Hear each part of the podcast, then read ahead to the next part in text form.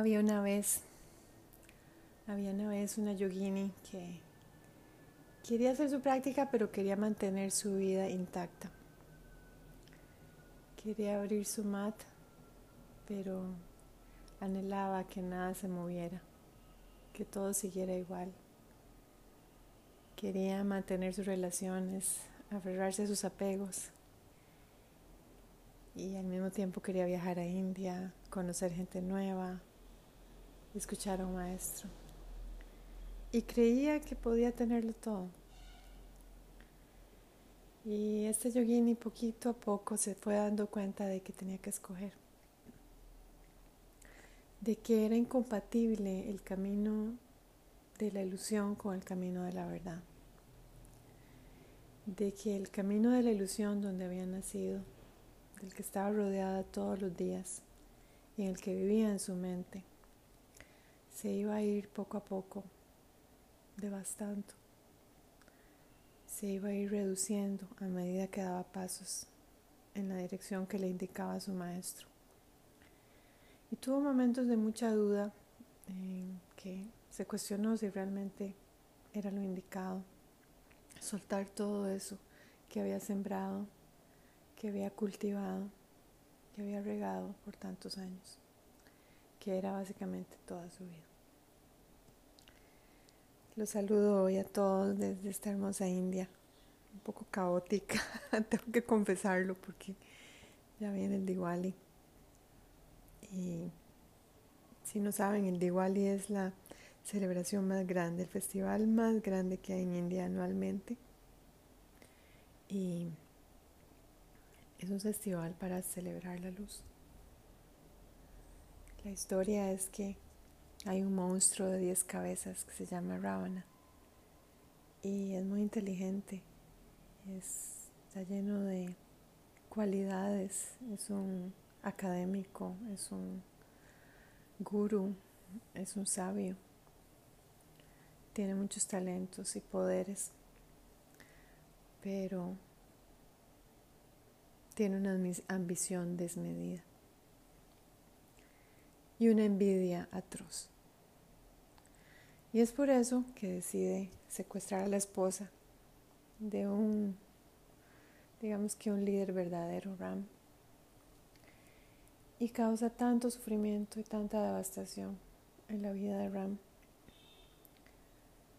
Se lleva a Sita a la isla de Lanka, en el sur de la India, donde tiene sus palacios, su fortaleza y sus secuaces y la retiene por mucho, mucho tiempo. Y durante todo este tiempo Ram no deja de luchar, no deja de buscar ayuda, hasta que finalmente encuentra a su mano, a Hanuman. Y Hanuman es el ejemplo vivo de la devoción Hanuman solo puede actuar cuando tiene a su maestro detrás. Hanuman solo realiza sus poderes sobrenaturales cuando Ram le pide ayuda. Esta es una historia muy hermosa porque creo que a todos nos toca cuando tenemos que enfrentar personas llenas de oscuridad, de envidia, de ambición, gente que nos da una cara hipócritamente, nos come por detrás, personas que por quién sabe qué razones se acercan a nosotros para chuparnos energía, vampiros energéticos. Todos en el diario vivir en este samsara jala jala tenemos que enfrentar personas así, gente de muy baja frecuencia. Y digo yo que a medida que caminamos este, es importante y necesario dejar estos seres atrás. Es más, dejar estos seres atrás es una señal de que estamos avanzando en el camino. Hoy aquí ya empacada para Mysore, nos vamos mañana con el Festival de las Luces por todo lado. Eh, sé que estoy exactamente donde tengo que estar haciendo lo que tengo que hacer en la compañía que merece mi espíritu, y con el llamado de mi guru en mi corazón. Sé que todas las personas que he conocido este año 2022 han sido importantes. Anoche me soñé con una de mis estudiantes de Costa Rica. estábamos en un retiro espiritual y estábamos durmiendo en el mismo cuarto y yo me levantaba y le decía, Andrea, ya es hora de levantarse. Y ella me decía, no, no, todavía no, tengo mucho sueño. y a veces siento como que los sueños tenemos vidas paralelas que están sucediendo. En el retiro estaban todos mis compañeros de mi colegio y yo no lo podía creer. Estamos conectados de tantas maneras, de formas que ni siquiera anticipamos en otros planos.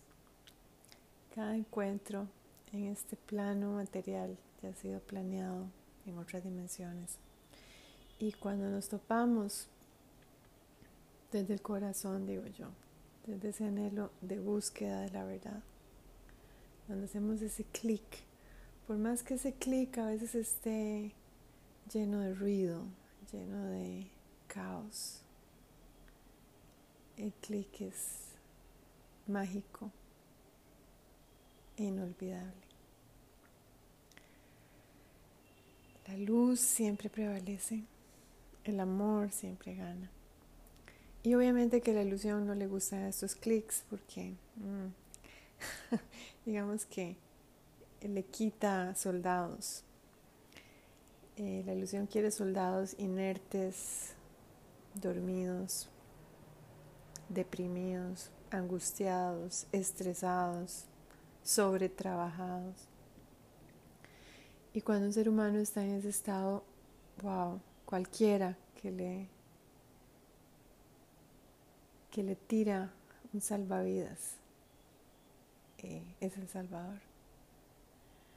Pero cuando ya estamos en un estado mental más sereno, más ecuánime, más tranquilo, podemos pensar más claramente. Y tal vez podemos darnos cuenta de que han habido relaciones en nuestras vidas que se han sostenido más por inercia que por convicción. Que el paso de los años en una relación, incluso relaciones sanguíneas, no significa que sean relaciones buenas para nosotros, positivas. Tengo un caso en mi propia vida familiar de una persona sumamente tóxica, muy negativa, que de hecho siempre estaba en competencia conmigo. Eh, no es el orden natural en las familias, pero así sucede tristemente con algunas psiquis. Y siempre me ha criticado por debajo de la mesa y siempre... Y hace dos meses, gracias a Dios, la bloqueé de todas mis redes sociales, de mi WhatsApp.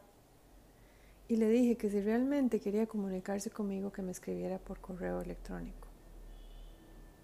¿Y ustedes creen que me escribió? Nunca más. Porque yo era como una especie de pararrayos de todas sus angustias existenciales.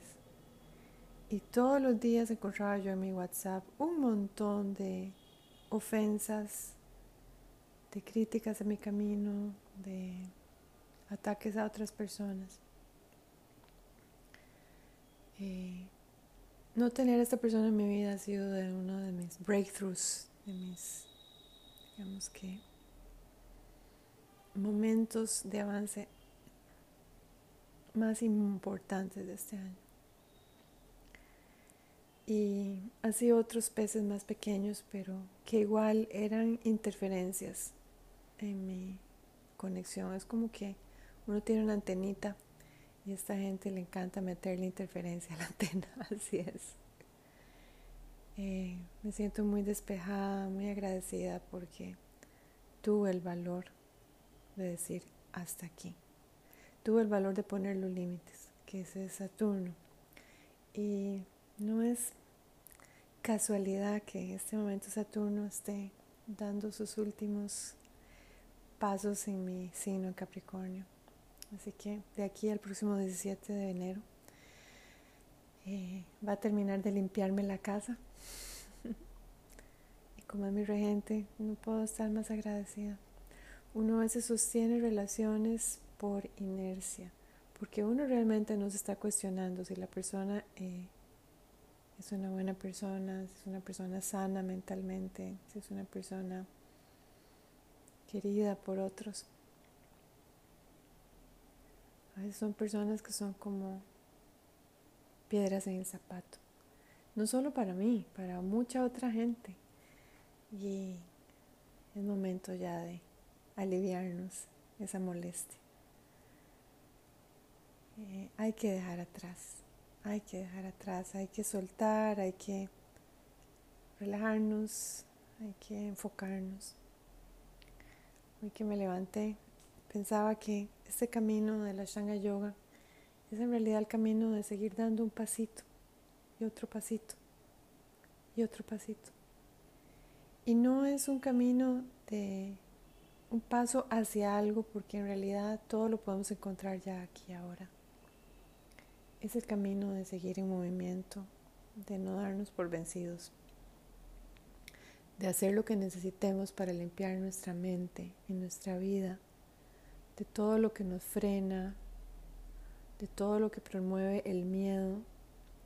Hay personas que nos están recalcando continuamente el miedo, que son nuestra voz crítica puesta en alguien y esa gente no merece tener un espacio en nuestro corazón. Son molestias, son piedras en el camino. Cuando ya logramos limpiar nuestra vida de todos estos seres, digamos que, todos estos asuras, así les llamamos en, en sánscrito. Digamos que están los devas, que son los que nos ayudan a llegar hacia la luz, están los asuras, los que nos empujan hacia la oscuridad. Cuando ya logramos limpiar nuestra vida, tal vez llegaremos a un momento donde nos sintamos un poco solos. Y ese es un regalo infinito del amor, esa soledad. Esa soledad sin interferencias. Esa soledad que de alguna manera hemos siempre anhelado, pero que siempre estaba llena de ruido,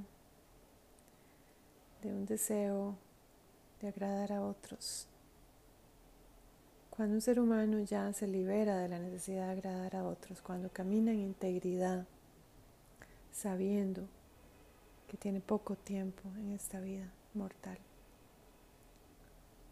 cuando ya no para a escuchar a los perros, sino que le dice su caballo, vamos, vamos, que no hay tiempo que perder, la vida cambia. Y así ha sido para mí este año 2022 lleno de blancos y negros y que al final me está proyectando de nuevo a mi querido maestro, a mi escuela, a mi maestro, a mi comunidad.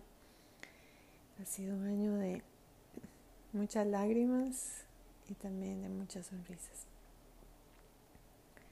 ¿Y qué es eso sino la vida misma? ese claro oscuro, esa paradoja.